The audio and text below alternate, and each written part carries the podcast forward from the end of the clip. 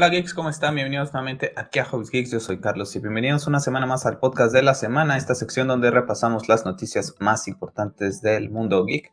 Recuerdo que el podcast lo pueden escuchar en diferentes plataformas como es Spotify, Apple Podcasts, Google Podcasts, todos los links siempre se los dejo en la caja de descripción. Asimismo me pueden seguir en arroba Geeks para debatir cualquier tema relacionado al mundo geek y también llego a poner algunas noticias que no llegan al podcast para ser debatidas. Entonces, bueno, esta semana, episodio 51 ya del podcast, un podcast mucho más ligero del de la semana pasada, que casi duró dos horas, la mitad de la Snyder Cut, pero bueno, muchas cosas interesantes que hablar, sobre todo nuevamente de DC Comics y algunas cosillas de Marvel. Así que bueno, en esta tarde vamos a debatir estas noticias con Pep. ¿Cómo estás, Pep? Hola, ¿qué tal? Buenas tardes. Pues sí, listos para, para debatir, a pesar de que no hubo, no estuvo tan movida, pues en cosas interesantes, ¿no? Así es, cosas interesantes. Les comento que en HBO Max, para todas las personas que son de la rodada de Pepe Mía, y cuando me refiero a rodada es más o menos la edad, hay que le echen una, una pues un cálculo a nuestra posible edad. Pero bueno, cuando éramos niños eh, nos crecimos con Batman, la serie animada. Fue nuestro primer encuentro con, con Batman. Bueno, comentarles que la serie de Superman, la animada, ya está disponible en HBO. La primera temporada, la segunda y la tercera irán llegando próximamente y también ya comentó HBO Max para la gente que no tiene Blu-ray o no tenga el DVD de la mejor serie animada que es Batman, pues bueno, está próxima a llegar en lo particular. Yo la tengo en Blu-ray y es donde la, la, volví a ver hace unos meses atrás, pero no está de más verla en HBO Max cuando vaya, eh, cuando me toque ir al trabajo, y pues en hora de la comida, pues me vuelvo a ver otro capítulo. Si sales de viaje ahorita, o sea, de COVID, pues un capitulito ahí en si vas de copiloto. No está nada mal, ¿no? Pepe es, es uno de los mejores acercamientos del personaje para Batman. Y bueno, para los que ya la hemos visto, pues siempre es un lindo recuerdo. Exactamente. Yo creo que todo. Pues, hay contadas eh, ocasiones que no, pero prácticamente todo lo animado de, de, DC, la verdad es que vale la pena, ¿no? Unas cosas te pueden gustar más o menos, pero creo que siempre está bien para todas las personas que no han tenido la oportunidad de verla, pues que la vean, ¿no? Sobre todo, por ejemplo, Superman pues no cuento, no, yo no cuento con ella, tú tampoco cuentas con ella, entonces esta va a ser lindo volver, volver a verla, porque esa sí ya tienen bastante tiempo que, que no la vemos, desde que la quitaron de Canal 5. Warner, eh, después Warner las volvió a pasar, no sé si lo recuerdas, Warner medio, o Cartoon Network, no recuerdo quién eran los que la llevan a pasar. Yo la última vez que las recuerdo en, en, televisión fue en Canal 5 en el 2005. Precisamente entre 2005 y 2006. Más o menos cuando veías Smallville. Exactamente, cuando veíamos Smallville, eh, yo las recuerdo y las pasaban eh, inclusivemente tarde, eh, temprano, porque era, me acuerdo que las veía prácticamente nada más cuando estaba de vacaciones de la escuela, ¿no? Porque las pasaban, si no marco, como entre 11 y media, 12 del día, era cuando las pasaban. Fue la última vez que recuerdo haber visto Superman, la serie haber visto después, o no sé si lo estoy confundiendo de que yo vi algo en, en internet pero bueno, ahí está. La verdad es que la voy a ver, no va a ser una serie que me coma de me siento y la voy a ver como ahorita que termino de ver Watchmen o que estoy viendo Viking, no, esporádicamente de vez en cuando, pero irla recordando poco, poco a poco. Entonces, bueno, pues ahí está un estreno pues con bastante nostalgia, pero sí, con muy buena calidad, ¿eh? muy buena calidad esa serie animada de Superman y lo mismo cuando llegue la de Batman, y los invito a que la, a que la vayan a ver. Bueno, vamos a comenzar con temas de Marvel, P. Primero, antes que nada de, comentarte, te quería mostrar estos pósters acerca de unos artistas que dibujaron acerca de Venom y Carnage. El último, sinceramente, es el que más me ha gustado. Es el que me ha volado la cabeza. Parece un póster oficial de película y estoy seguro que estará mejor que cualquiera de los pósters que saque Sony. Y, ¿Qué dice en la parte de abajo? En la parte nos dice que experimentemos eh, la película el 24 de septiembre. No, no, no, en el póster. Ah, en el póster Let, There Be Carnage, tal cual el logotipo oficial, ¿no? Es, que, es que no alcanzo a ver hasta. Ya, y aquí están los, los artistas, Ayakada, Sony Uikansa y por último Mr. SJN9. Desconozco quién haya realizado este, porque nada más te lo ponen aquí como eh, hashtag Fan Friday pero la verdad es que está sublime lo que es este, este póster. La verdad es que parece una portada de cómic y no, yo no le vería ningún pero a, porque lo, a que no pusieran este, este póster. La verdad es que creo que es bastante inclusive mediático, ¿sabes? O sea, está bien hecho, tiene excelente calidad y es mediático, o sea, tiene las dos cosas. porque es una escena de bastante nostalgia, entonces la puedes hacer el atraer a, muchas personas, ¿no? Inclusive a gente que no esté tan involucrada, pues la verdad es que llama la atención, ¿no? De que, son estos dos estilo aliens, ¿no? Por así decirlo, ahí enfrentándose, ¿no? La verdad es que puede llamar la atención para la gente que no está familiarizada con estos personajes. Así es. Lo único que no me gusta es el helicóptero de atrás. Creo que, creo que sí, creo que que no era necesario. Era más simple, ¿no? Sí, lo voy a dejar más simple. Pero la verdad es que está fantástico. Felicidades a la persona que ha realizado. Pues lo dice, ¿no? Son los dos chicos. Esos que no, son tres, pero yo no sé quién de los tres hizo cuál. Ah, ya. Son tres imágenes, pero te dicen cuál, pero no te dice. ¿Quién realizó este? Ajá, por ejemplo, te dice, por ejemplo, no el, artista Saya Kadas. Pues yo los diría que están en, en orden, ¿no? Sada, pues sería, si a esa nos vamos, sería Mr-ZJN9, sería el, de, el autor de Pues yo diría, ¿no? En fin, quién sabe, pero bueno, eh, está bastante guay. Y bueno, ¿por qué tomé también esta referencia? Porque esta semana, de estos días, pues Kevin Feige ha estado muy parlanchín, porque ha estado pues, con el tema de Black Widow, con el tema del final de la serie Loki. Bueno, eh, la pregunta que se le tenía que hacer fue acerca de este crossover tan rumoreado, esta posibilidad que existe de que podamos ver eh, pues al Spider-Man de Tom Holland, a otros tres Spider-Mans y al universo de Sony, ¿no? Que pertenece pues, prácticamente es más Spider-Verse junto con el MCU. Y esto fue lo que comentó, ahora sí, tal cual, Kevin Feige. Dicen, quiero hablar de rumores o especulaciones sobre lo que podría pasar y lo que no podría pasar en relación con cualquier personaje de Marvel Studios que no haya llegado a la pantalla todavía pero diré lo que siempre te he dicho, que habiendo estado con Marvel durante 20 años no descartaría nada, no descartaría nada en absoluto. Cuándo, cómo y dónde está por ver. Cualquier rumor que leas en internet podría ocurrir en cualquier momento, entre mañana o nunca. Entonces, bueno, para mí esto se lee muy claro. La gente de Marvel está trabajando ya en el multiverso. Creo que es una de las alternativas que tiene. Y si, ah, y ahorita que vamos a hablar un poquito de, de Loki, creo que es, fue el parteaguas, ¿no?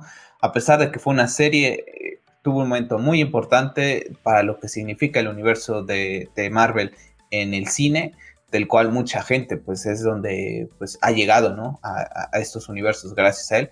Entonces, bueno, pues, la verdad es que bastante interesante estas palabras de Kevin Feige. Para mí, eh, estamos en cualquier momento pueden dar ese golpe sobre la mesa que esperemos que se, se, lleguen a arriesgar, ¿no? Que no esperen a que la competencia lo haga como ha pasado con películas eh, no sé, Wonder Woman, ¿no? Gracias a Wonder Woman existe Capitana Marvel, existe Black Widow que, llegó demasiado tarde, la misma película de los Avengers, ¿no? Lo comentó en su momento Josh Widow, ¿no? Que es gracias a The Dark Knight, la película de Christopher Nolan de 2008 que Marvel y Disney dicen, vamos a por todas con, con este universo, ¿no? Cuando se dan cuenta de lo que puede lograr unas películas de superhéroes. Entonces, bueno, siempre están pero con buena planificación. Sí, con una muy buena planificación. Entonces, para mí, para mí es más, no sé, espero que, sea verdad, ¿no? Todos. Yo creo que sí, yo creo que sí lo vamos a ver, pero no lo vamos a ver em, como se vio en Zack Snyder o en Batman v Superman, que llegamos a ver esos, pues para la gente que no está tan acostumbrada, esos golpes del multiverso, ¿no? Mucha gente, yo recuerdo en, su momento eh, donde estaba laborando, eh, me decían que no entendían la escena de, de la Nightmare, ¿no? Entonces, que, lo saca como que de contexto, ¿no? Creo que Marvel no va a apostar por, ese golpe tan duro. Creo que va a meter de muy poco a poco para ver cómo es la recepción de esta temática, ¿no? Qué tanto gusta, qué tanto no gusta, qué tanto va a ser criticada y la van a dejarlo caer poquito a poquito. O sea, creo que si no vamos a, Creo que en Spider-Man va a ser la, puerta donde vamos esto. O sea, honestamente sí creo que va a ser Spider-Man. Bueno, es Loki donde comienza todo, pero donde vamos a ver por primera vez ya algo relacionado bien al multiverso, creo que sí va a ser en Spider. No lo que esperamos, eh, posiblemente, pero creo que sí unos 5 minutos, posiblemente, ¿no? Estás en mute los inicios de algo. Como bien dices tú, esta semana llegó a, su final eh, la temporada de Loki, de la cual ahorita hablamos, pero Kevin Feige también se volvió a pronunciar al respecto diciendo, hay una interconectividad que la gente ha comenzado a ver. Tuve una reunión esta mañana con todo el equipo de Marvel Studios analizando las reglas del multiverso y cómo cumplir realmente con la emoción que rodea al, al multiverso. Bueno, igualito que. Contratarlo para DC. Igualito que DC, ¿no? Y creo que yo, yo, hice este tweet, yo puse este tweet cuando él comenta que se reúne y puse así igualito que. Igualito que lo que hace DC, que está enlazando el multiverso porque quiere borrar Zack Snyder, que esa es la realidad de, Warner Brothers, ¿no? aquí, no hay planeación, aquí no hay planación de presentarte un multiverso, ¿no? Aquí en realidad es lo quiero borrar a Zack Snyder. Claro, quiero crear varias líneas temporales para que la Zack Snyder quede olvidada ahí. Sí, exactamente. Mientras acá, como lo dice Feggy, pues me he reunido con mi equipo y estamos trabajando y seguramente estoy estas reuniones que dice, bueno, sí, me reuní, sí, pero estas reuniones deben de tener años. Al final de cuentas, ellos ya desde hace tiempo que saben muy bien cómo eh, termina la, serie de Loki, la cual ya está renovada para una segunda temporada. Entonces, bueno, pues ahí está la, eh, el tema de, de Kevin Feige hablando de estos multiversos que ha dejado la serie de Loki, ¿no? Que ha tenido unos números impresionantes. Lo platicamos tú y yo en, Twitter, la verdad es que para mí el final es un poco desilusionante. Eh, como serie en general, creo que sí es la más interesante por todo lo que te proyecta, ¿no? Para lo que te va a abrir. Pero a mí, en cuanto a, serie, para mí Daredevil sigue siendo la mejor serie de Marvel eh, a día de hoy y no pertenece a Marvel Studios, que vendría así, que tendría que ser la que debería entregar cosas mejores porque tiene detrás de ellos a Disney, tiene un universo cinematográfico de ya muchos años y aún así Daredevil para mí sigue siendo el, el estándar para mí de series de superhéroes a día de hoy. Para mí también, pero vamos, quitando esa comparativa, ¿no? Porque al fin y al cabo son dos formas de presentar a los personajes. Yo te digo que de las tres de Disney, honestamente, para mí Falcon and the Winter Soldier sigue siendo la mejor, ¿no? O ah, sea, aña, lo que Disney, al menos para mí con Capitán América lo ha hecho bien, ¿no? O sea, puede gustarte más o menos la primera y después Civil War también por todo el tema de lo que en realidad es Civil War y lo que vemos en, en el cine, pero creo que es de lo más rescatable para mí de todo el MCU, es todo lo que esté relacionado con Capitán América. Honestamente, a, pesar de que esta tiene la temática más interesante, porque no lo voy a negar, que todo el tema del multiverso es más interesante que lo que pasa en Falcon, creo que a mí me, atrapó más eh, Falcon, ¿no? O sea, te lo comenté en su momento, me la chuté prácticamente, contraté Disney Plus y fue lo primero que me puse a ver, ¿no? Loki, prácticamente los capítulos, había capítulos que los tenía que pausar a la mitad o a los 20 minutos y los tenía de ver después, porque en verdad no los aguantaba. Y me pasó lo mismo con este último. Fue mucha charla, mucha charla y no pasó nada, ¿sabes? Para mí mucha charla y mucha charla de comedia, ¿no? Eh, tenía ahí una discusión con, con Lobo de los Knights y con Tío Rolo, porque a Tío Rolo pues tampoco le gustó el final, tampoco le gustó la versión de Khan que nos presentan y que sí, que, o sea, yo lo, lo decía a Lobo, yo entiendo que va a haber otros Kang, ya te lo dijo este güey, ¿no? Hay diferentes ramificaciones de él, hay diferentes variantes a través del multiverso. Creo que inclusive dice que las versiones que vas a conocer de mí, bueno, hablando con él, dice no son tan buenas, o sea, te dejan entender, si no mal recuerdo, hay una como frase. Pues, Pero a lo, que, y a lo que yo iba es que se supone que va a ser tu, tu villano como, como el Thanos, por definirlo así, ¿no? El Thanos de esta fase 4 que va a estar el Kang el Conquistador y todo el multiverso, etcétera, ¿no? A lo que yo voy, ¿por qué presentas al comediante en, tu primer acercamiento con este personaje? ¿Por qué siempre es al comediante? ¿Por qué siempre en momentos de seriedad? ¿Por qué siempre Marvel ataca con la comedia barata? Para mí es comedia barata. Estoy viendo Aprendiendo a Vivir, que es una serie soap opera, pero es una comedia bonita, es una comedia que en verdad te supera. Aquí en esto, utilizar siempre la comedia en temas serios a mí me dio completamente el bajón. Bueno, serios, estamos hablando de cómics.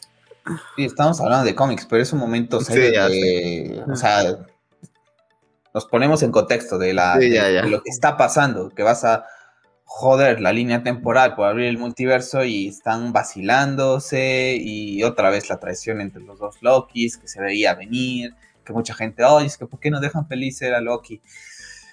Nunca me compré la relación entre Sylvie y Loki y entonces me dio absolutamente igual eso, nunca la sentí, la sentí muy forzada. Sí, bastante forzada, pero forzadísima. O sea, si añado que a mí tampoco me gustó fue eso, o sea, el tema de forzar esto para venderte ahora a tu príncipe y a tu princesa de Marvel, o sea, es como que esa fórmula la verdad es que sigo sin entenderla, no sé por qué, como dices, no se arriesgan a, a ser un poco más serios. Lo que sí te puedo decir que me gustó, a pesar de que me te puede llegar a aburrir un poco, es como te, dice lo que es el multiverso, ¿no? Está muy interesante cómo lo presenta con esas... Eh, lo veía en, un resumen que decían que era como presentaciones de PowerPoint en, 3, en 3D, cómo te presenta todo el tema de, de, qué es el multiverso y cómo es que funciona la línea temporal, ¿no? Si es de manera circular, para que así los otros multiversos estén pues en otras zonas. Creo que es más interesante cómo plantearon e-, eso, ¿no? Te, lo explican muy bien, pero llega toda la conversación entre ellos dos y Khan, que es bastante aburrida, honestamente. Sí, para mí también. La verdad es que. Pero bueno, la verdad es que véanla, para la gente que no la ha visto, es alguna serie interesante, ¿no? Que plantea cosas buenas, pero sí varios capítulos que la verdad siento que fueron varios. Pues, todos. Y bueno, el traje de Loki toda la temporada es nefasto. Esperamos que para la segunda temporada ya no vaya a tener ese traje de oficinista porque la verdad es que pierde, pierde sentido. No sé si lo quieren hacer como para que identifiques al tal cual Loki es, pero no sé, a mí...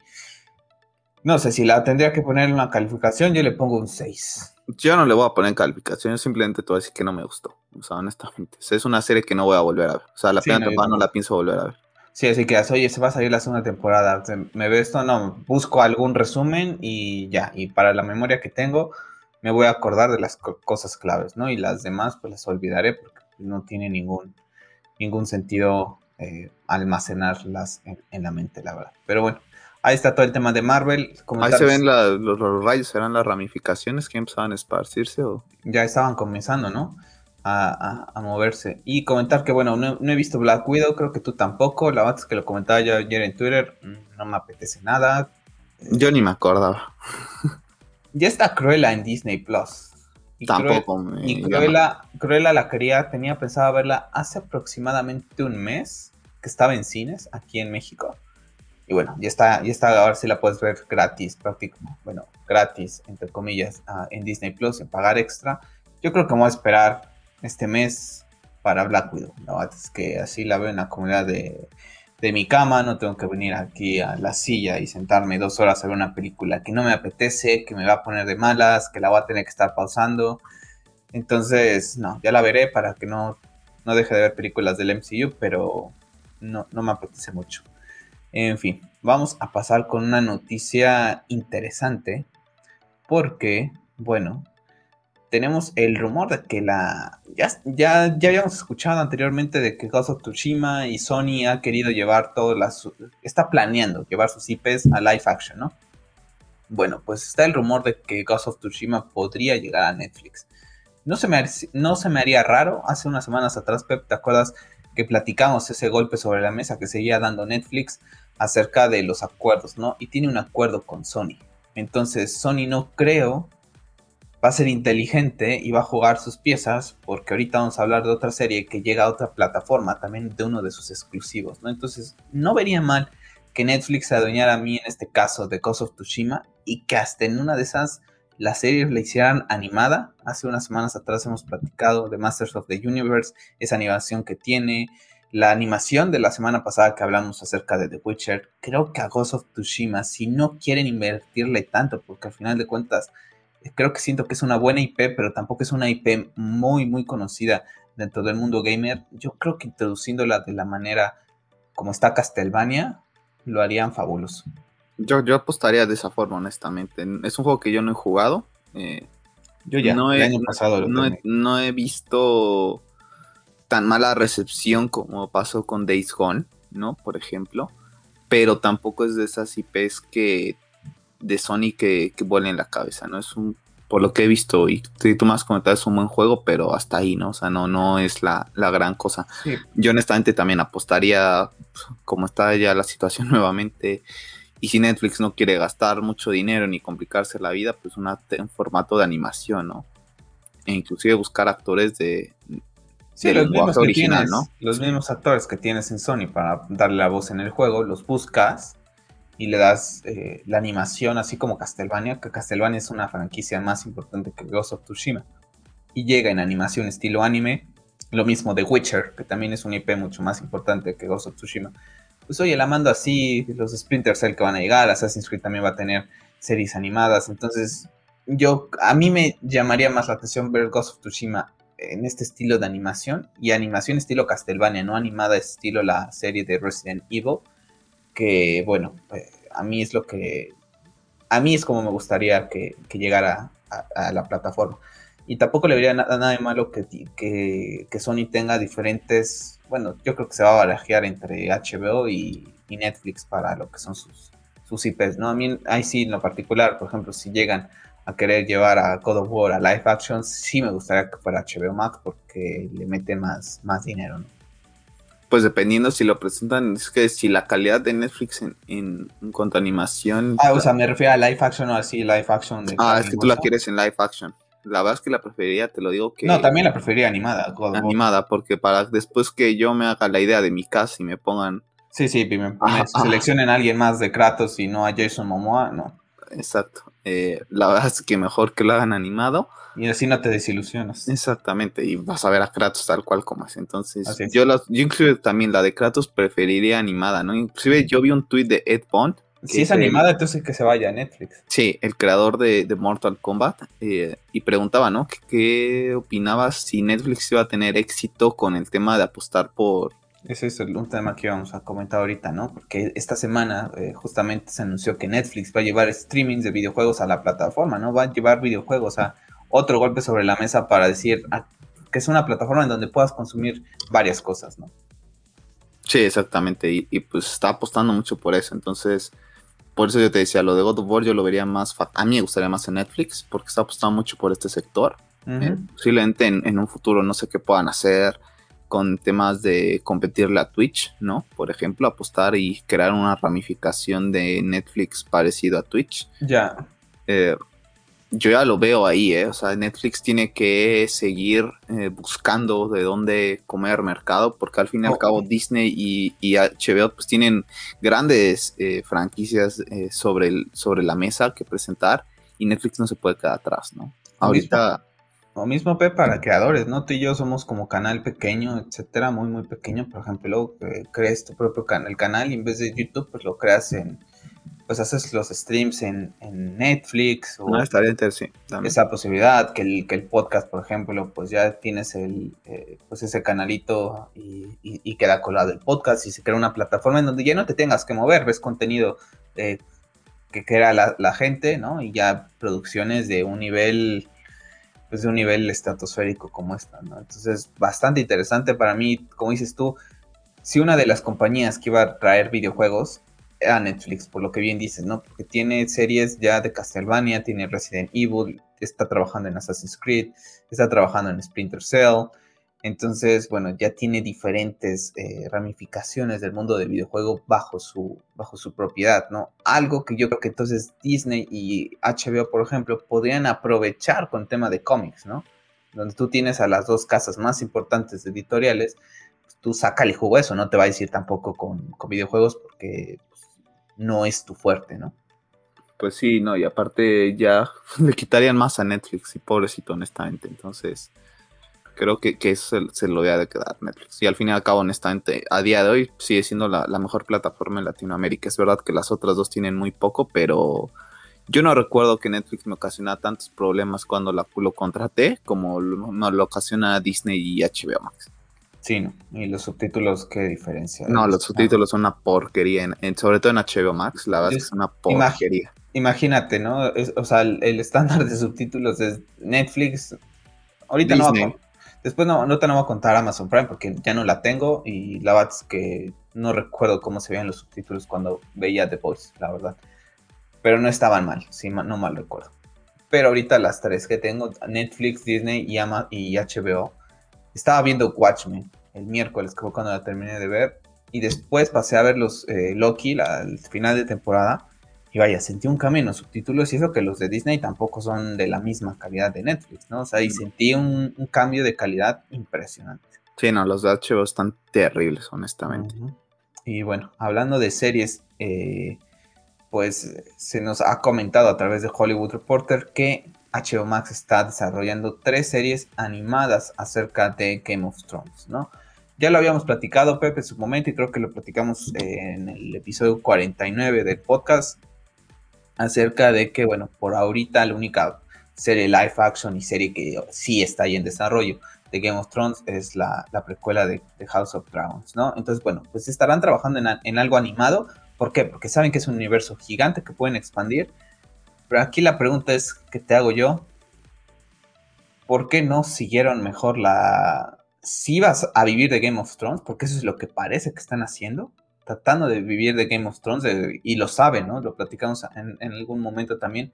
Tenían esa analítica después de que terminó Game of Thrones en 2019, cómo sus suscripciones cayeron, ¿no? Y con prácticamente hasta gente que no le gusta este tipo de cosas de fantasía y todo, estaban inmersos en Game of Thrones, esperaban los domingos para ver Game of Thrones. Yo recuerdo haber visto eh, en YouTube videos de bares en Inglaterra, en Europa, en Estados Unidos, que se reunían, apagaban las luces, ponían sus velitas y veían Game of Thrones, ¿no? Creo que es una de las series que ha marcado eso y que ha generado esto. Hombre, estamos hablando de una de las mejores series que al menos eh, nosotros hemos visto, ¿no? Porque hay muchas series que pueden ser eh, muy buenas, pero de las que tú hemos visto, yo creo que es de, las top 5, ¿no? Y al menos a, nivel mundial también lo ha sido, ¿no? También como dices, mucha gente que no está involucrada en tema de dragones, ni temas de, pues decir, de la Edad Media, de ese estilo, ¿no? Eh, se involucraron demasiado, ¿no? A mí en este ya no me gusta porque cuando empiezas a lucrar de una manera ya deliberada, ya empiezas a hacer productos de muy mala calidad, no honestamente. O sea, creo que Game of Thrones fue única, creo que el éxito de, esa serie de esas ocho temporadas. No se va a volver a repetir nunca con Game of Thrones, por más que saque lo que saque. Y creo que están abusando demasiado. Te digo, yo preferiría calidad antes que cantidad. Y cuando ya empiezas a ver que Game of Thrones era lo que más dinero te dejaba. Y entonces tu mejor manera de volver a traer a suscriptores es crear más contenido de Game of Thrones a lo bruto creo que ahí se van a dar nuevamente un porrazo sobre la mesa porque la gente no lo va a consumir de la misma manera que lo hacía con Game of Thrones. Porque ya va a ser una saturación muy grande de Game of Thrones de, ah, si me da igual, eh, hay dos series al mismo tiempo, ¿sabes? No va a ser como ese domingo que lo esperabas para ver qué iba a pasar. No, o sea. Uno de los proyectos está basado eh, en el Imperio Chino, inspirado en Line of GT y sería localizada en esos. Pero a lo que yo voy es dejaron de explorar muchas cosas, ¿no? En lo que fue la serie de libros, ¿no? esta serie de libros, pues tenían muchísimas cosas que la serie nunca llegó a tocar. Entonces, hubieras extendido lo más que podías estas cosas que pasaban y a lo mejor dabas tiempo a que R.R. Martin terminara su libro, a que tú pensabas otro final que a la gente pues no le gustó. Yo la verdad es que tengo ganas de volver a ver Game of Thrones ahorita todas completas, porque el final, pues prácticamente la última temporada es la única temporada de Game of Thrones que sí solamente he visto una vez, todas las demás las he visto dos veces. Y, las, y la quiero volver a ver, ¿no? Y a mí me gusta, me gusta, la verdad, sí, no me encanta el final, pero tampoco lo, lo aborrezco, ¿no? Creo que fue un final cruel. Y creo que Game of Thrones a ti, a mí, bueno, y a todo el mundo nos enseñó que era una serie cruel desde sus inicios, ¿no? Pero estaba leyendo ahorita este comentario acerca de 881 y53 y comenta, ¿por qué a la gente le importa esto si ya sabe más o menos de qué va toda la trama? Ese es el problema, ¿no? La gente que ya conoce muy bien todo lo que son las, las historias de Game of Thrones, vale, si te vas a basar en algo que ya está escrito y ya viste cómo resultó el final, adaptación o creación de nuevas cosas por parte que no fuera R.R. Martin, que no resultó nada bien, pues a mí, ahí me genera conflicto como le dices tú, ¿no? Si van a traer a gente nueva, creativa, para darle ese giro, ese twist diferente a las cosas que ya existen, esperemos que sean gente que dé un salto de calidad, ¿no? Que digas, ok, tomo esto de inspiración, pero lo hago diferente y que mantenga una calidad, ¿no? Porque a día, de hoy, hablar de Game of Thrones es sinónimo de calidad en, cuanto al tema de, las series. Sí, es, lo que te digo, o sea, querer irte por... Ya querer lucrar de una manera muy, muy vil con esto le sale mal siempre a las empresas. Y lo vemos en la, industria del videojuego, creo que es, el claro ejemplo, ¿no? Con EA quiso lucrar y quiso exprimir al máximo a los jugadores y Battlefront fue el, claro ejemplo de que la gente ya tiene un hasta aquí, ¿no? O sea, va a llegar un momento en que vas a dejar de querer ver la cara de, imbécil a la gente, entonces van a dejar de consumir tu, tu producto.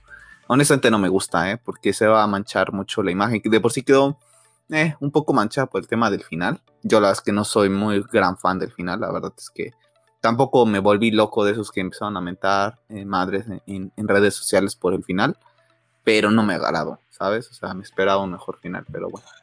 Yo quería que Vikings, que es no sé si le tendría que verla. Ahorita te puedo decir que el tengo más cariño a Vikings que, a Yo también. A mí, me gusta, eh, a mí me gusta más eh, Vikings. el final de Vikings también es bastante, decepcionante, bastante malo. Entonces, tampoco es que, le vaya a poner a parir a, ninguna de las dos, ¿no? Pero creo que HBO lo pudo haber hecho mejor porque al fin y al cabo, desde mi punto de vista, Game of Thrones tiene más, generaba más hype que Vikings a día de hoy te puedo decir que hay tres final, dos finales de, las series que he visto a lo largo de mi vida que me han dejado plenamente satisfecho. Y una de ellas es Spartacus, que no por nada también está entre mis series favoritas, que bueno, también está basada en hechos, sucesos eh, históricos. Entonces, bueno, sabes cómo va a terminar Spartacus, pero es un final sublime. Y la otra es White Collar, también una de mis series favoritas, top 5, esas dos. Entonces, para mí esos son mis finales que más me han, gustado. Y después en tercero te pondría Mother Family, que ha sido una de las series que también me ha gustado cómo cerraron el arco. De ahí en fuera, la mayoría de las series que he visto no terminan. Bueno, de las que consideras tú, este... De las que yo veo. no, pero de las que más te han gustado, ¿no? Por ejemplo, The Breaking Bad la viste y tiene un muy buen final. Pero no está dentro de tus series favoritas. No me acuerdo, no, no, Breaking Bad, sí, no, pero tiene un muy buen final. Ahorita, mm. bueno que me la recuerdas, pero como no la tengo tan, en mente, pero por ejemplo, Breaking Bad la podía poner en esa lista. Tiene un muy buen final también. Breaking Bad tiene un excelente final. Un muy buen final. No, me acordaba ahorita, es que tiene muchos, muchos años que, la vi. Y también una vez. le viste una vez, entonces no es que la tenga así como que Breaking Bad, pero, o sea, la puedo meter ahí, ¿no? O sea, puedo meter esas, esas, esas cuatro series que, comento. Si alguien tiene alguna otra, dejen en los comentarios. Pero no hay más. ¿no? hay muy pocas series que, en verdad eh, satisfagan las necesidades del consumidor. ¿no? Pues sí, y, en muchos casos es por el tema de querer satisfacer a todos o el tema de que alargas demasiado. Yo quito Mother Family de ahí no porque, no porque el final esté malo, sino porque la última temporada es bastante mala. Ah, pero yo estaba hablando de la del final. Sí, tú estás hablando del final. Pues yo creo que es, esa temporada no se las pueden haber ahorrado. Sí, bueno, pero eso ya es temporada completa. Yo estaba hablando del final, del último capítulo que dices. Ya, pero para llegar a ese último ¿Cuál es tu recuerdo? Pero para llegar a ese último capítulo te tuviste que chutar esa última temporada. Y esa última temporada es bastante mala. Entonces, a mí me quitas esa temporada y la cerrabas una antes. A eso es a lo que voy yo la quito de ahí. Y sí, honestamente creo que de todas las series que he visto, las que hice son de las series que, me, han dejado contento, ¿no? Bueno, ahorita hace unos momentos salió, leí una noticia que tiene un presupuesto de la serie de The Last of Us que va a llegar a HBO Max, pues eso es lo que les digo, de 10 millones eh, más o menos por capítulo. Pero no hay presupuesto para otras cosas. Ya vemos, ya vemos la calidad que va a ser. Bueno, pues eh, Jeffrey Pierce, Pierce que es Tommy, quien da la voz de Tommy en los juegos, fue eh, seleccionado, ha sido seleccionado para un papel nuevo en lo que es la serie. A ver, yo me pregunto, y hace unas semanas comentamos quién iba a ser Tommy, que ahorita ya ni recuerdo cómo se llama el actor, porque no me parece el caso. Yo veo a este señor y digo que es Tommy. Sí, la verdad es que sí. inclusive te podría decir que es Joe, honestamente, por, por el estilo de barba y todo eso. Eh, yo me la compraría hasta como yo, más que, no, que a Pascal. Honestamente, creo que te hubiera sido hasta un, buen Joel y un guiño de que un, person, un, actor que dio vida al videojuego, pues está interpretando a alguien. A lo mejor ya no es eh, el hermano, pero está interpretando al, principal, ¿no? Que con esa barra podría haber sido quedado perfecto para yo. Me hubiera gustado más que Pascal, pero claro, Pascal vende más, ¿no? Pues, pues sí, vende más, pero también tampoco es que sea tan, al menos para mí no es así tan, un que venda tanto, ¿sabes? No, pregúntale a la gente de Mandalorian si no hubiera ver HBO eh, porque es Pascal el de Mandalorian. Yo te puedo apostar que mucha gente que no sabe ni quién, de que, Pascal es eh, de Mandalorian. ¿Cómo no lo vas a saber si está al final de temporada se quita el casco? Mucha gente que ve de Mandalorian y que les gustó, que no está inmersa en esto, no sabe quién es Pascal. O sea, no saben a, quién, nos referimos. De, alguna otra forma se van a enterar. Le van a decir, este güey es el que sale, ah, pues la voy a ver. Tengo una conocida que, le, que, acaba, que vio de Mandalorian. Vas a ver que le voy a preguntar en su momento y vas a ver que ni se va a acordar quién es. pero habrá alguien que sí. Sí, pero no todos. Y yo veo a este actor y digo, madre mía, esa barba, ese cabello, ese, esa chamarra con, con borrego, es, quedaba perfecto para yo, y no Pascal. Ahora, no, sé cómo a Pascal si le van a injertar barba, si le van a poner algo así, porque así con su barbita de tres pelillos, pues no, no queda como yo, sinceramente, ¿no? Y si va a formar parte del universo de la serie con el del, del videojuego, pues como me dices que en el videojuego tiene una barba tupidísima y, aquí no, ¿no? Entonces, bueno, pues ahí está otro actor que dio voz a algún personaje en el juego, pues bueno, se une nuevamente a lo que es la, serie. Así que bueno, pues la verdad que bastante, bastante interesante, ¿no? Bastante. A ver, yo ya quisiera ver el, primer teaser para ver cómo lucen, pero sobre todo en cuanto a calidad, ¿sabes? O sea, ver el tema de las luces para ver si está tan oscura como me gustaría que, que fuera. ¿sabes? Me gustaría una serie, pues estilo de los colores de, Vikings, en algunos aspectos un poquito más oscuros posiblemente. No sé Chernobyl que ahora comenzaste a ver si es bastante oscura. Eh, algo, mm. así me, algo así me gustaría. No pude ver Chernobyl porque la aplicación de HBO Max se trababa. Ah. Y me puse malas y dije, no voy a estar perdiendo mi tiempo porque tampoco tengo el tiempo del mundo. Y me puse a ver Vikings. Entonces no, no, no, no, no terminé, no pasé ni de los 10 minutos de Chernobyl, ya te diré yo qué tal está, pero yo creo que podría tener un tono similar. Mm, no sé, no, no se me viene ahorita a la mente alguna serie que pudiera coger un tono, pero Vikings sería espléndido, tiene un tono muy bueno. Watchmen te diría, pero tiene un tono muy cinemático también. Claro, ambientado en el universo de The Last of Us, creo que no estaría nada mal. En fin, pues bueno, vamos a, esperar porque tal vez es una, una serie que cuelga para, mucho rato, ¿no? Sí. En el tema del videojuego, que ya hablamos un poquito acerca de estas series, del mundo de videojuegos que llegan, de si Netflix va a tener eh, videojuegos o no. Bueno, pues Phil Spencer pues, ha elogiado el DualSense de PlayStation 5, comentando que bueno, su control de Xbox tiene muy buenas cosas, pero pues que también hubieran podido añadir otras cosas nuevas para el control de esta nueva generación. Y ha comentado que en sus planes no tienen eh, pensado a futuro sacar algo relacionado a VR por el momento. Entonces, bueno, ya lo habíamos platicado también, creo que en su momento lo vuelve a confirmar Phil Spencer, el tema del DualSense. Si no mal recuerdo, ya lo había elogiado también en algún momento, pero bueno, se, vuelve a rescatar y que comenten, ¿no? Ellos no están interesados en, en VR yo creo que ya muchos no están tan interesados en ese sector y desde mi punto de vista yo creo que Microsoft no está ni interesado en seguir haciendo consolas. Yo creo que lo suyo dentro de unos años va a ser el servicio. Yo no sé si después de Xbox a lo mejor veamos otra consola y después digan, después de esa, hasta aquí nos dedicamos al servicio, ¿no? Yo creo que van más por ahí y se nota en su marketing, ¿no? Cuando te venden algo, te están vendiendo más el Game Pass que la consola. Sí, lo, hemos platicado en, varias ocasiones, ¿no? Que para nosotros, desde un punto de vista, para allá va la gente de Microsoft. Posiblemente, como tú, una generación más o otras dos. Eh, y, de, y de encierre a, lo que es Xbox se dediquen de lleno al Game Pass, ¿no? Porque en práctica en todo te venden el Game Pass y te lo meten por todos lados, ¿no? Y ya nada más que se dediquen a sacar a lo mejor un mando, porque al, fin y al cabo el, mejor mando para jugar en PC sigue siendo el del Xbox por esa compatibilidad con todo el tema de Microsoft. Y es curioso, ¿no? Que como Sony le dio ese girito de tuerca al DualShock eh, de PlayStation 4, que mucha gente, pues yo creo que les gusta. A mí la verdad es que es un control que, me gusta. Sí es más cómodo el, el, mando del Xbox, pero el del Play 4 la verdad es que no tiene nada de malo, pero no podemos negar que pero no has Pero no has probado el DualSense. No, no, ahí voy. Eh, lo que no podemos negar es que Sony se inspiró en el, en el mando de Xbox, en toda la ergonomía para crear eso, ¿no? Pero le dieron ese plus eh, de sí, no se quedaron ya tema, ¿no?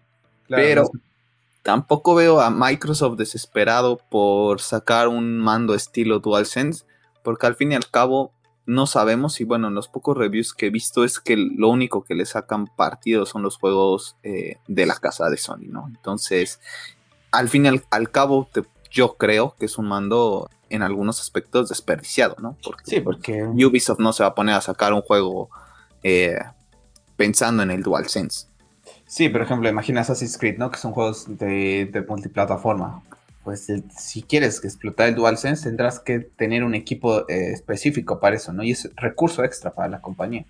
Ahí no sé, hay, hay Ubisoft tendría que analizar a lo mejor, ok, vendo más Assassin's Creed en PlayStation 4, ok, compensa un poquito, a lo mejor no que explote todo el DualSense, pero le invierto algo que la experiencia en Xbox no sea igual, ¿sabes? Pero si dice, pues mi juego prácticamente 50-50 entre, entre las dos compañías, con una de esas, ahorita, ahorita con Xbox One Series X, por ejemplo, del convenio, ¿no? Eh, todo el patrocinio prácticamente de, de, Assassin's Creed Valhalla era con Xbox. Entonces imagínate que ahorita diga, no, pues se vendió más o se jugó más en Xbox por eso mismo, ¿no? Por el factor marketing. Mm, no sé. O sea, ahí como dices tú, ¿no? Queda un poco desperdiciado. Creo que solamente los exclusivos de Sony y alguno que tenga algún convenio, los Call of Duty, por ejemplo, que siempre salen antes en, en lo que es eh, PlayStation y el, el, tema del gatillo, a lo mejor, pero serán contados, no, no todos. Sí, la verdad es que sí. Por, no, por ejemplo, este que del cual vamos a hablar, pues no creo que tenga ninguna diferencia y que no haga algo increíble. No creo que tenga ni siquiera diferencia con el juego pasado. Así es, que, lo quise meter al tema, la verdad es que no lo quería meter Pepa al podcast de la semana, se me hace ya es algo muy, muy relevante. Tú y yo antes éramos, para, bueno, para la gente que no sepa de qué estamos hablando, estamos hablando de FIFA 2022, estamos viendo el tráiler que salió. Tú y yo, Pepa, antes éramos de las personas que salía el FIFA y ese viernes íbamos y prácticamente era el juego que jugábamos, pero un montón, disfrutábamos muchísimo, hasta que después veíamos que era mucho gasto de dinero estar gastando cada año en un FIFA que prácticamente no tenía cambios y comenzamos poco a poco a ir dejando un año sí, un año no, un año sí, un año no. Bueno, ahorita yo tiene creo que como tres años que no compro un FIFA, que no siento esa emoción de comprar un FIFA y de pasarme jugando todo el fin de semana al FIFA, jugar en línea. Eso también me echó mucho para atrás, que yo iba dando por goliza, iba ganando 6-0, en ocasiones 8-0 y la gente se iba, se desconecta, ¿no? Y cuando a mí me golean, ¿no? Yo no me voy, yo me quedo, porque de las derrotas también se aprende y tienes que analizar y dices, ¿qué hice mal? Que este que este chico me metió cinco o seis goles, ¿no? Y aparte, así es el fútbol. De por sí, o sea, es cuando goleas, cuando están goleando un equipo, el equipo que está siendo goleado no agarra y se va de, de, su del campo, ¿sabes? Imagínate, aquí está el equipo al que le voy, para la gente que está en YouTube. Bueno, el Real Madrid. Imagina que el Barça hace unos años nos metió un 5-0. Imagínate que el, Barça, el Real Madrid te hubiera dicho en el 3-0, pues aquí le paro y yo ya me voy, ¿no? Entonces son cosas que ahí no me terminaron nunca de convencer en cuanto al FIFA en, línea, que la gente se iba, los penalizan, yo no sé si cómo los penalizan, porque los deberían hasta de banear a la de tantas determinadas salidas que tengas, te vas del juego un rato, ¿no? Porque, oye, estás perdiendo y el otro te está ganando, que sí te dan los puntos, pero oye, pues no terminas el partido. No sé qué tanto esté de diferencia. No creo que compre este FIFA, sinceramente, al menos que el Real Madrid tenga el fichaje de la portada que es Mbappé. Pero si no hay ningún fichaje importante, la verdad es que pasará otro año sin FIFA, sin Madden tampoco, que antes los compraba. Eh, NBA, 2K también salió el tráiler de esta, del nuevo juego. También tengo el, ¿qué es? 11, 2000... Ay, 2018 creo que es el FIFA que el, el NBA que tengo. Por ejemplo, 2019. No. es el 19 me parece. El 19, ¿no? Entonces, pues ya pasan muchos años. No, no, no, el, el, que te dio la PlayStation gratis es el 20. Ah, bueno, pues tengo el, el 20. Ah, bueno, pero me lo dio gratis, entre comillas, por el Plus. Ajá, bueno, te lo pero, antes, por, pero antes el que compré con dinero fue el 18, si no mal recuerdo. Ah, no, honestamente no recuerdo, pero yo el, último que tengo por, el tema del Plus es el, el NBA 2020, ¿no? Y la verdad es que no, no te apetece el 2021 porque al fin y al cabo también es lo mismo, simplemente cambio de algunos jugadores, pero no más, ¿no? O sea, es que este tipo de juegos deben sacar parches ya literal y venderlos yo, por cierta cantidad claro, Por ejemplo, este, o al menos que va a haber un cambio gráfico o algo así, dices, vale, pero pues, nunca hay un cambio tan, tan drástico, ¿no? Entre uno y otro. Oye, pues si compraste el 21, el 22, por ejemplo, este, ¿no? Oye, para el 23 te doy un 50% de descuento y nada más lo actualizas.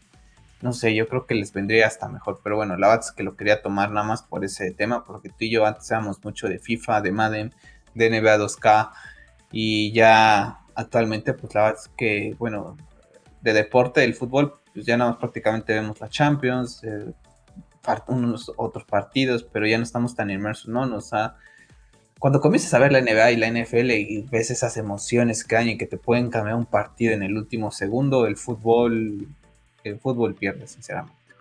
Sí, lamentablemente es un, son más emocionantes los otros dos. A pesar de que mucha gente pueda pensar que el, americano es bastante aburrido porque duran bastantes horas, pero eh, en un minuto 10 pueden cambiar muchas cosas. Ah, Entonces eso lo hace bastante interesante. Y la NBA, pues al fin y al cabo es 24 segundos de posesión, y entonces es de trata de meterla lo más rápido que puedas. La noticia de la semana en cuanto al mundo del videojuego, nada más vean qué hermosa está la consola. La Steam Deck fue anunciada para venderse a finales de este 2021. Les voy a leer algunas eh, cosillas, ¿no? Es un sistema de consola abierto, es decir, la experiencia predeterminada de Steam Deck requiere que cuentes con Steam, el cual es gratis comienza diciendo, eh, comenzaron diciendo en este aspecto, ¿no? Los juegos se compran y descargan a través de la tienda de Steam. Dicho esto, Steam Deck es una PC, por lo cual puedes instalar software y sistemas operativos de terceros. Eh, de lanzamiento, Steam Deck contará con tres configuraciones de lanzamiento interno, una de 64 GB que costará, bueno, aquí lo tengo en euros, pero bueno, vayan haciendo la conversión, 419 euros. Después 200, 256 eh, GB NVMe SSD, que esa ya te da un, una, una, rapidez muy diferente porque tiene SSD, ¿no? Entonces yo, si van a hacer el gasto, el gasto les recomiendo que comiencen a planteársela a partir de la de 256 que trae un SSD. Que estaría ya en 549 euros y la última de 512 GB, lo mismo eh, eh, SSD de, 500, de 679 euros. Las reservas comenzarán el viernes 16 eh, de julio, es decir, ayer comenzaron, ¿no? Y solamente por ahorita para residentes de Estados Unidos, Canadá, Reino Unido y algunos lugares de Europa. Es una unidad por usuario y solo para jugadores que estén registrados en Steam con compras efectuadas antes del mes de junio durante las primeras 48 horas para limitar la presencia de especuladores. La verdad es que se me ha hecho bastante interesante el tema de cómo decidieron realizar eh, esta compra, ¿no? Porque habrá algún, algún listillo que diga, ahorita me creo mi, mi consola de Steam, pero yo ni juego Steam, ni bajo nada en Steam, pero la compro y la revendo en eBay a un precio impresionante, ¿no? La verdad es que la consola luce bastante bien. Aquí están las cuatro versiones disponibles, por ejemplo, esta de 256, 512, pues ahí está, pues la 64, pues nada más incluye el estuche de transporte, la de 256 te incluye almacenamiento más rápido, estuche de transporte y lote de perfil exclusivo de la comunidad de Steam, y por último, eh, la de 512 te dice que el almacenamiento más rápido, pantalla antirreflejante de primera calidad, estuche de transporte exclusivo, lote de perfil exclusivo de la comunidad de Steam, teclado virtual con, eh, con tema Steam, la bata es que, bueno, a, mí se me hace bastante interesante porque a él le sale una competencia interesante, yo diría. No creo que vaya a quitarle a, Nintendo eh, lo que son ese mercado, porque creo que tiene juegos muy interesantes Nintendo exclusivos, ya los hablamos la semana pasada con ese tema de la Nintendo LED. Pero bueno, para la gente que a lo mejor no le interesa jugar juegos de Nintendo, y que ha vivido sin Nintendo toda su vida, pues la verdad es que una consola en la que puedas irte eh, jugando cosas que están en Steam, pues por ejemplo Doom, estará The Witcher supongo, pues la verdad es que no, no pinta nada mal, ¿no? La verdad es que bastante interesante. Yo honestamente no apostaría ni por la de segunda ni por la de tercera. Eh, eh, apostaría por la de entrada, por el tema del precio y, y porque no sabemos qué tanto va a ser bien recibida y qué tanto soporte va a tener en un futuro. Entonces, sin mentir, en un bueno, estaba aparato por Steam. Ah, ah, sí, pero al fin y al cabo el mundo del PC es el mundo del PC. Y la gente que tiene... Imagínate jugar Red Dead Redemption ahí. Ah, eso por ejemplo, Red Dead Redemption la puedes jugar en el Steam Deck, no la puedes jugar en, en, en lo que es este Nintendo Switch. Ya, pero esto no va a tener eh, la está en el marketing, el, no va a tener el marketing que tiene Nintendo Switch. y no, no, sabemos qué potencial o cuánto soporte va a tener la, plata, la, la consola. A mí se hace bastante interesante, porque al fin y al cabo lo que estás jugando en tu PC, si te ibas a ir de viaje, ¿no? O si llegas a salir, eh, digo, ahorita con todo el tema de la pandemia, pues no es tan factible, pero salir, irte de viaje y llevarte los juegos, sino que vas en el avión, ir, ir jugando juegos como Red Dead o, Grande Auto, pues se hace bastante interesante. Mira, es que me llama la atención, pero tío, yo honestamente si tuviera que comprarla, yo me iría por la de entrada por el tema, bueno, pero eso honestamente no creo que la compraría, pero si tuviera que apostar por una, sería la de entrada por el tema de no gastar tanto por algo que no sé cuánto soporte va a tener en un futuro y que también le vaya a ir en cuanto a ventas. A mí se hace muy interesante, pero el mercado al fin es el que manda y el mundo del PC es el, es el mundo del PC, ¿no? No termina de ser el dominador en cuanto a temas de, consolas. Bueno, de videojuegos, perdón. Sí, mucha gente en el día de hoy a lo mejor no, no tiene idea ni, de qué es Steam, ¿no? Posiblemente. A, a, mí lo único que no me gustó del diseño es los pads que están centrados y los controles están muy arriba. Siento que se me haría muy incómodo. Honestamente es lo único que me desagradó de la consola, esos dos pads. Y poner los la X, la B tan arriba. Están tan arriba, ¿no? Y el lo que podemos hacer como el botón de start, ¿no? También está muy entremetido entre el joystick y los y los botones, así se, hace muy incómodo, honestamente, los veo extremadamente incómodos. Es lo único que no me gustó de, la consola. Creo que esos pads, honestamente, yo no les, les veo caso, ¿no? O sea, comentan que son muy similares a lo que es un pad de una de una laptop, ¿no? Porque también puedes instalar este, varias cosas dentro de esa mini PC y posiblemente por eso es que los pusieron, pero si al fin y al cabo el objetivo principal es jugar, creo que los mandos con los que juegas deberían de estar eh, lo más fácil al alcance, ¿no? Ok, sí, bueno, saber pues cómo le va y yo creo que no habrá tanta guerra, yo creo que Nintendo ya tiene muy bien su nicho, pero no está de más, ¿no? Que tener hay algo que también a lo mejor le, prende el coco a Nintendo y diga, ok, podemos hacer esto, ¿no? Etcétera. Entonces, la rivalidad siempre es buena, ¿no? El monopolio solamente trae conformismo al, mundo del consumidor, ¿no? Entonces, bueno, pues ahí está, ahí está el, Steam Deck. Ah, sí, interesante, ¿eh? o sea, no vas a creer que no seas interesante, honestamente también, pero siento que como está la situación no es algo en lo que mucha gente vaya a invertir, ¿sabes?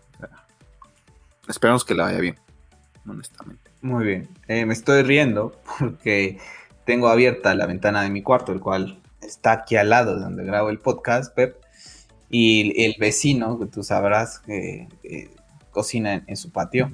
Entonces, ya está cocinando, ya es casi la hora de la comida. Y me llega un olor que me da ganas de, de decirle si no, me, si no nos invita, si no nos invita a comer, porque llega un olor muy rico. Y bueno, hablando de cocinar, pues bueno, hablando de cocinar, pues James Gunn ya está prácticamente terminado de sacar, eh, pues, eh, a su bebé, ¿no? Ya te va a servir el platillo que va a ser Suicide Squad esta semana, pues alguna gente especializada de, bueno, no especializada, algún tema de la, algún sector de la prensa ya pudo eh, ver lo que es la película. La verdad es que yo leí 3, 4, 5 reseñas en Twitter así que me fueron apareciendo y todas de ellas para mí me estaban describiendo una película de Marvel una película de Marvel tal cual, con sí, con algunas cosillas R, pero de ahí en fuera me estaban describiendo una, un tema de una película de Marvel. Y después en una entrevista James Gunn comentó acerca de que cuando Warner Brothers contacta con él y oye, pues va a ser Suicide Squad, oye, ¿qué personajes puedo tomar? Comenta él a, Warner Brothers acerca de la primera película. Dijo, puedes borrar todos de la lista. Y eso a mí me llamó mucho la atención porque como podemos ver en pantalla, pues tengo por eso la foto de Harley Quinn, ¿no? Porque entonces hubieras borrado a Margot Robbie, uno de tus activos más valiosos que tiene Warner Brothers como actriz, como productora, una de las mentes eh, más con potencial que tienes en, el estudio, que es guapísima, que es talentosa, que el papel de Harley Quinn no esté bien hecho, bueno, pues tú Warner Brothers tendrás que ver qué es lo que está haciendo mal, porque prácticamente no le veo ninguna evolución a lo que es el personaje durante esta durante este tiempo que ha estado en pantalla, tanto en Suicide Squad 2016 y lo que fue eh, Birds of Prey, ¿no? Pero bueno, vamos a ver cómo le va con este tema, pero ¿cómo ves? No sé si tuviste oportunidad de, leer algunos temas de lo que fue eh, estas primeras impresiones de Suicide Squad. Nada más prácticamente lo que se dice cuando de las películas de Marvel, cada vez sale una película de Marvel, ¿no? Eso básicamente fue fue lo que leí. Eh, no indague más porque sabes que es una película que no pienso ver.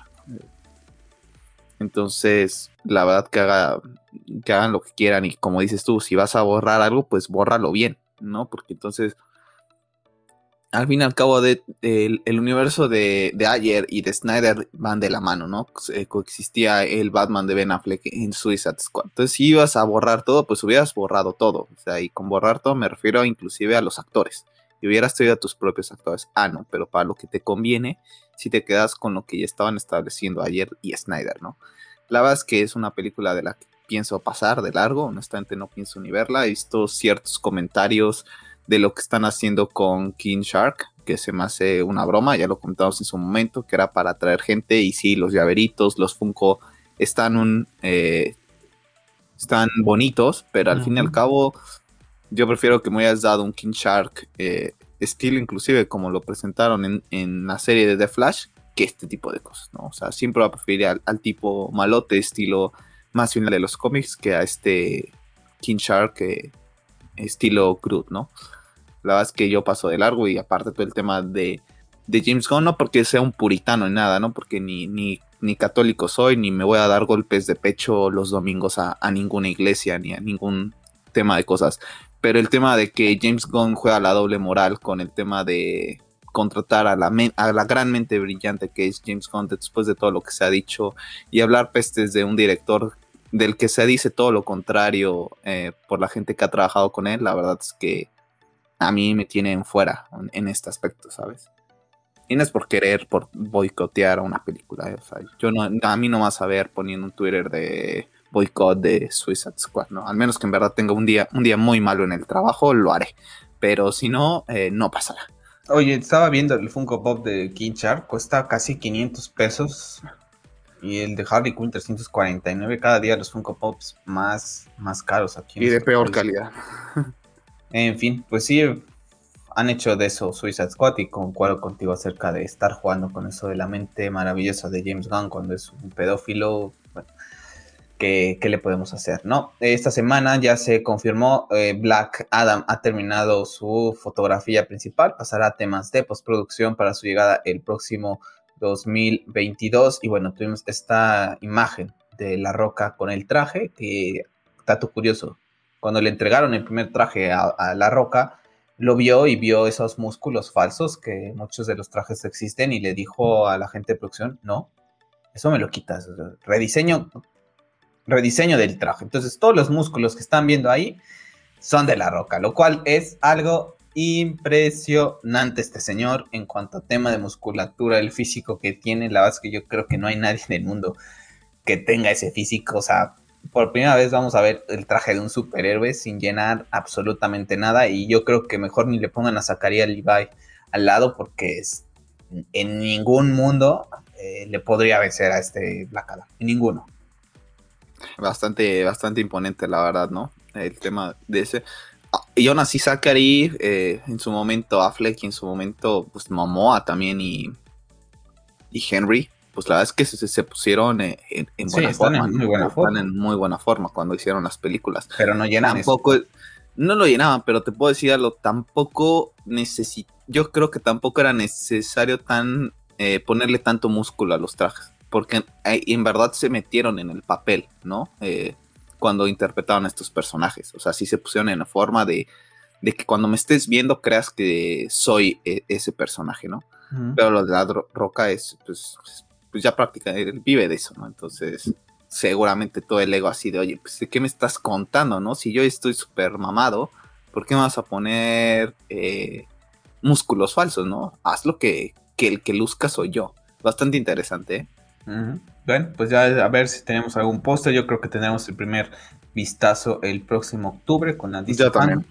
Entonces, bueno, a tener calma. Yo creo que tendremos dentro de 3, 4 meses prácticamente ya el primer vistazo del cual vamos a tener también otro vistazo, yo creo que para DC Fandom es de la película de The Batman, del cual, pues bueno, tenemos aquí en pantalla lo que es Corin Farrell en su caracterización de El Pingüino, el cual luce fantástico. Bueno, pues dejó caer Corin Farrell que el Pingüino está entre 5 o 6 escenas en lo que es la película y una de ellas seguramente es esta, por lo cual pues nos quedan menos escenas eh, de Corin Farrell por sorpresa de lo que va a ser ahí. Entonces, pues nos deja muy claro que se van a enfocar mucho al lado detective de Batman contra el tema de dónde está eh, el acertijo, ¿no? El pingüino, vamos a ver qué, qué, rol juega, ¿no? Estaba el rumor de que Alfred lo podría disparar muy al estilo de los cómics y por eso estaban haciendo el cambio de final. Está el rumor de que Matt Reeves y nuevamente y Robert Pattinson no se soportan. Entonces, vamos a ver cómo termina esta culebrita otra vez en una película de DC Comics en Warner Brothers, ¿no? Lo comentaba, te lo comentaba antes de entrar, que honestamente molesta, ¿no? Porque al fin y al cabo, creo que el que termina perdiendo es el fan de Batman.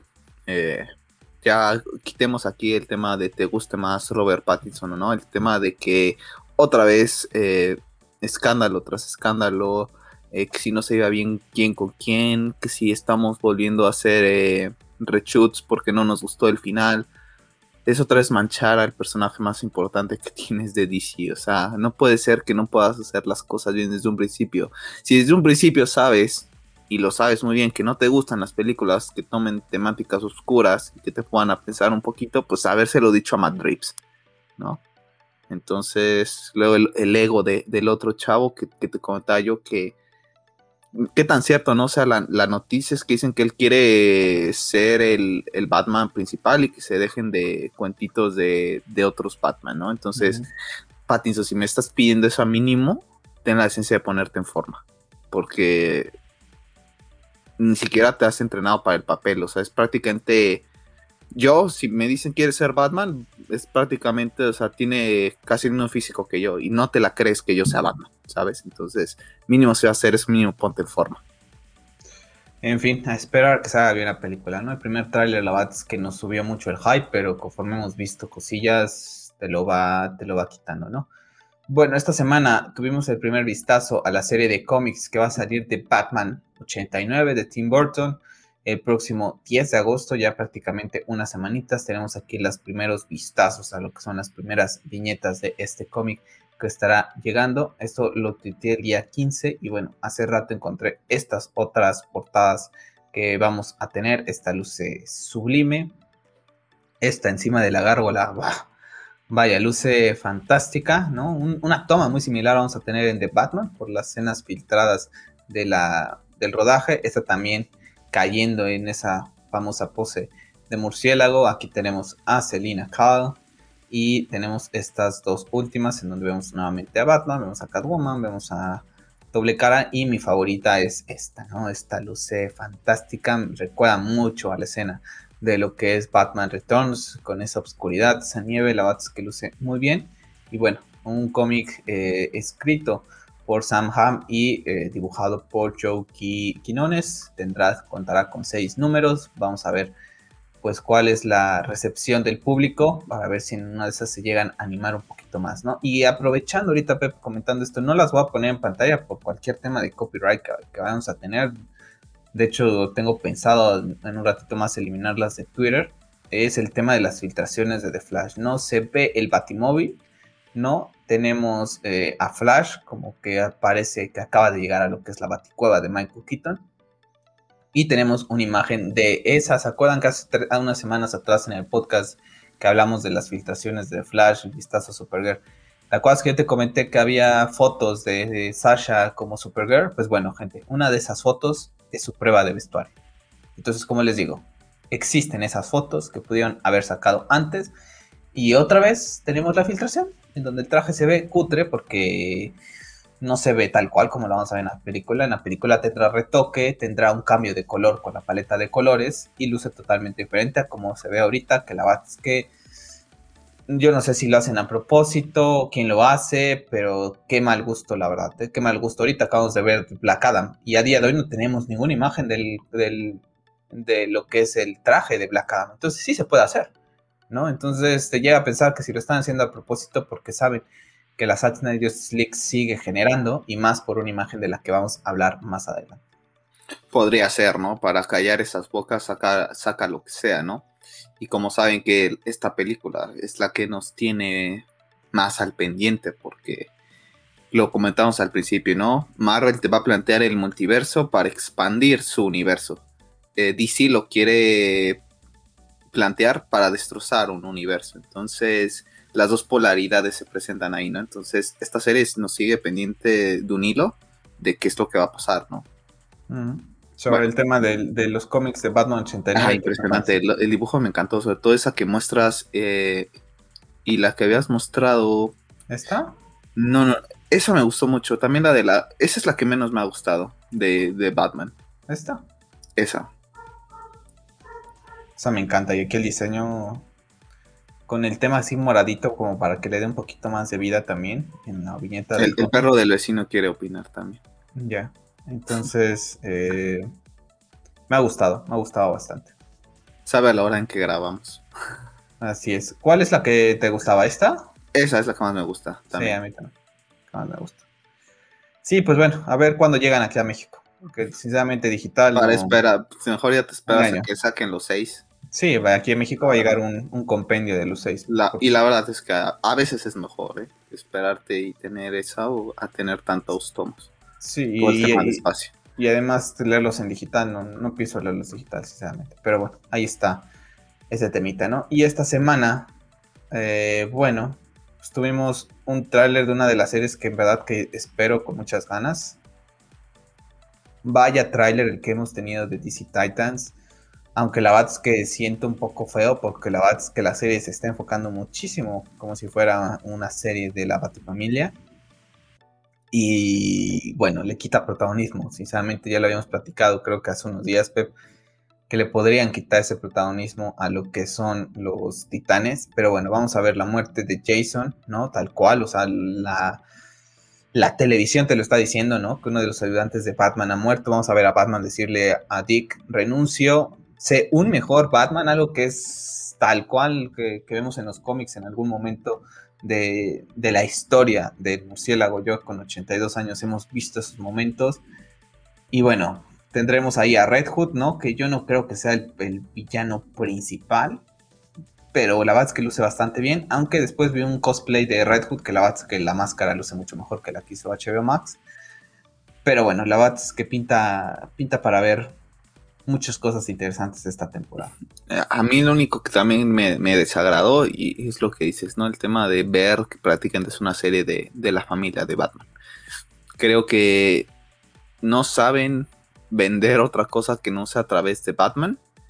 Y cuando tienes la oportunidad de hacer las cosas bien con Batman, las haces mal, ¿no? Pero bueno. Uy, qué ganas de ver esa batalla, ¿eh? Sí, esa, esa batalla es impresionante, pero o sea, ya prácticamente estás viendo a todos, o sea, ya te metieron a todos, prácticamente la temática es de Batman, creo que... Sí, vas a tener algo de Starfire ahí, pero yo creo que va a ser lo mínimo. Yo creo que lo de Starfire va a ser... Secundario. Para la... No, yo creo que va a ser como principal para la otra temporada. No, porque se supone, ¿te acuerdas que así termina la segunda temporada? Y se supone que te hacían como que ese de qué iba a ser lo de, lo de esta temporada con Starfire y Black Fire para mí, no sé si la recuerdas, pero el final de temporada eh, de la segunda es eso, ¿no? Que yo dije, no, pues eso va a ser el tema principal. Y veo el tráiler y yo digo, pues no, o sea, lo secundario va a ser esto otra vez, ¿no? Red Hood va a ser lo principal, o sea, es contra lo que están luchando, contra esas cosas. No, o no sé, si vayamos a tener esas dobles historias, donde unos están en un lado y otros están en otro, Agosto 12. Agosto 12. Yo creo que posiblemente lo hagan así. A lo mejor enfocan a Dick eh, contra todo el tema de. con Bárbara. Con el tema de, Red Hood. Mientras tanto, el resto de los titanes están involucrados con el tema de Starfire. Si es así, podría ser una muy grata sorpresa. Pero de momento la serie te deja. Bueno, el trailer te deja con un poco de. Prácticamente nos vamos a centrar en, la familia, ¿no? De Batman. Mira, llega el eh, agosto 12, que bueno, es. Será viernes, jueves. Casi no vemos prácticamente nada de Raven, ni de Superboy. Muy, escondidos, Muy escondidos. Entonces. Bueno, aquí. muy...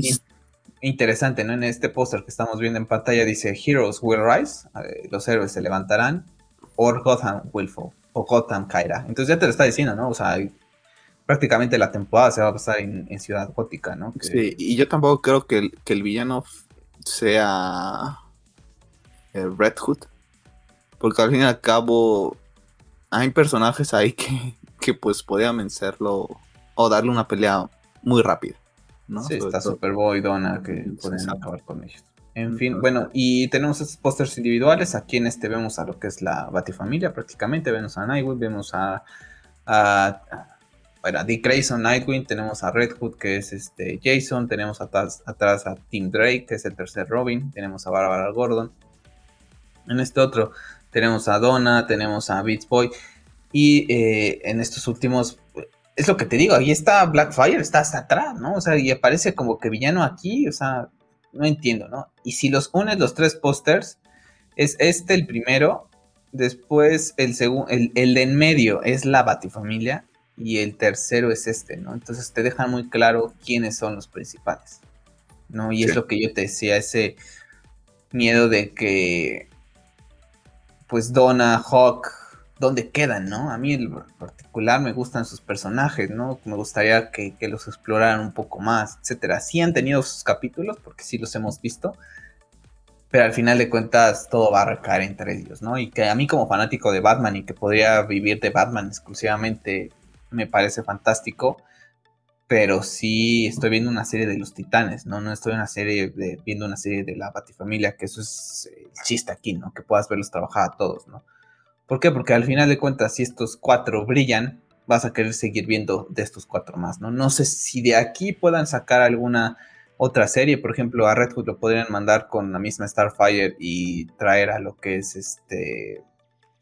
Ay, se me fue el nombre del, del secuaz de Oliver Queen. ¿No te acuerdas? No, me agarras. Del... Ay... Ay, sí, ahorita me acuerdo, pero bueno, el, cómic de, The Outlaws, para que para la gente que, sepa de qué estoy hablando, ¿no? Se me fue ahorita el nombre, pero bueno, para que sepan, el cómic de Outlaws, ¿no? Que que podían hacer, entonces no sé si por allá vaya, pero bueno, la verdad es que luce bastante bien. Eh, Dick luce impresionante. La verdad es que, que, eso es, eso no hay que negarlo. La calidad se nota. Esperemos que la calidad de la serie repunte a lo que fue la primera temporada, porque la 2 al fin y al cabo nos dejó un poco, un poco fríos, ¿no? Roy Harper. Roy Harper. Retardo. Se me fue, se me había ido eh, el nombre, pero bueno, ahí está. Entonces, bueno, sí, pues esperar, ¿no? Ya 12 de agosto, un necesito para estar viendo ello. Eh, esta semana, la semana pasada hablamos de esta imagen, el motion eh, cómic que va a haber de Restore de Snyderverse. Esta semana hemos tenido esta imagen que nos presenta a lo que es Wonder Woman con un traje muy diferente porque es prácticamente todo oro. Vamos a ver cómo es que lo manejan. Seguramente a lo mejor ya es reina de las Amazonas, no lo sé. Eh, tenemos aquí a Superman. Tenemos esta de Flash que es sublime, luce fantástica con ese traje que vemos en Batman v Superman. Tenemos eh, a Green Lantern, a Hal Jordan, aquí a Jon Stewart, Kilowog, luce también fantástico, la verdad es que tiene una calidad impresionante. Y tenemos estas otras dos en donde tenemos a Mira ya en lo que es la, la Nightmare Scene. Y tenemos aquí a Clark y a Lois en lo que es la granja, ¿no? La verdad es que luce bastante bien. Este... Ahí apostaría que ya tienen al bebé, ¿eh? Sí. Y una, un guiño a, Star Wars viendo ese atardecer. La verdad es que me tiene con mucho hype. Luce bastante bien. No sé si vayan a tener libertad de hacer otras cosas que no venían en los storyboards o nada más se van a enfocar en los storyboards. Pero luce bastante bien, ¿no? El talento que hay allá afuera, lo vimos hace al principio del podcast haciendo esta gente eh, pósters de Venom y Carnage de una manera increíble. Pues no, pues aquí tenemos gente que sabe dibujar, que esta de Flash que estamos viendo en pantalla ni necesita movimiento, o sea, te da la sensación de que verdad se está moviendo, ¿no? Entre las rocas, entre los rayos que están a su alrededor, la verdad es que luce increíble. Sí, con muchas ganas. Eh, a, lo mejor no es lo que esperaríamos, pero bueno, no está de más apoyar esto, pero al fin y al cabo es gente que también supongo que está sumada a este movimiento, ¿no? Sí, todos son parte del movimiento, entonces, pues están ahí. Y bueno, para cerrar el tema, el podcast de la semana, pues bueno, con la imagen de la semana, de la vida, de todo. Patrick Tatopoulos, ¿no? El diseñador de Batman v Superman, posteó esta imagen en sus cuentas, en sus redes. Hace unas semanas atrás lo platicamos, Pep, en, podcast, eh, con los Nights, en, en, streams diferentes, sobre el tema de que a ti y a mí los pósters de la Justice League no nos gustaron. ¿No? Que queríamos uno para mandarlo imprimir por todo el significado que tenía. Bueno, pues meses después Patrick Statopoulos nos dijo, aquí tienen una imagen de Batman que está mucho mejor que esa del póster de la Zack Snyder Justice League. Sinceramente, yo no sé cómo no utilizan estas imágenes. O sea, este tipo de imagen, de, imagen de Batman es prueba de vestuario, así como la que le estaban haciendo a Sasha, que se filtró. Bueno, esto es de esta sesión, ¿no? Zack ha ido sacando también otras muy buenas. No una que viene de perfil, también luce impresionante que madre mía, aparece un póster y lo comentaba en Twitter, sinceramente me estoy planteando en mandarle imprimir para, no sé, para ponerla de, este lado o algo así, porque está sublime la imagen. Sí, la verdad es que bastante bien. Pues esto lo puedes haber usado para, para Justice League, honestamente. O sea, inclusive el Batimóvil lo dejas ahí, al fin y al cabo aparece eh, eh, eh, para la película, ¿no? Sí te puede causar un poco de conflicto el tema de, de lo de atrás, pero, o sea, sí es relevante. La verdad es que quedaba como póster mejor que lo que nos dieron en para Zack Snyder Justice League, ¿no? Bastante bonita. La verdad es que Bat Affleck luce impresionante en, en, ese, en ese traje. Sí, la verdad es que. Ah, es que la verdad es que veanlo, es que luce. Es que sublime, sinceramente. Pero bueno, pues ahí tenemos otra imagen más de Ben Affleck como Batman. Nos... No sé cuál es el objetivo de publicar estas imágenes. También eh, pues, estar orgulloso de su trabajo. así lo ponía, que estaba orgulloso de su trabajo, que es un parteaguas en su carrera, este batimóvil, este diseño de vestuario.